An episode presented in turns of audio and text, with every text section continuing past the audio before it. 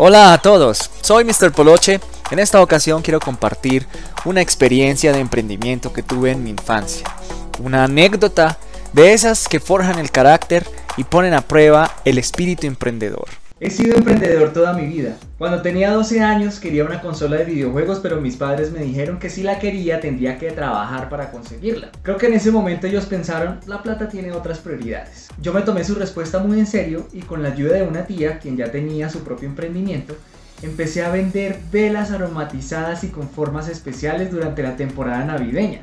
Vendía las velas en las bucetas de mi ciudad natal, en Ibagué, Colombia y luego puerta a puerta en diferentes barrios de la ciudad. Invité a un primo motivándolo a que con eso nos íbamos a poder comprar cada uno una consola y por suerte contamos con los permisos de nuestros padres para hacerlo. Recuerdo tanto que había una vela gigante que tenía un pesebre adentro y que bueno, pues afortunadamente logramos venderla a pesar de lo costoso. Vendimos hartísimo. Para un par de niños de 12 y 9 años recaudamos muchísimo dinero.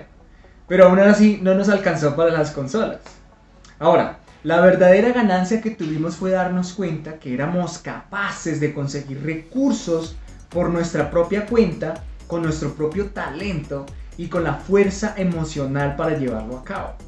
Te invito a compartir tus experiencias en torno al emprendimiento, de ese que implica la capacidad de salir de la zona de confort para lograr mejorar nuestra calidad de vida.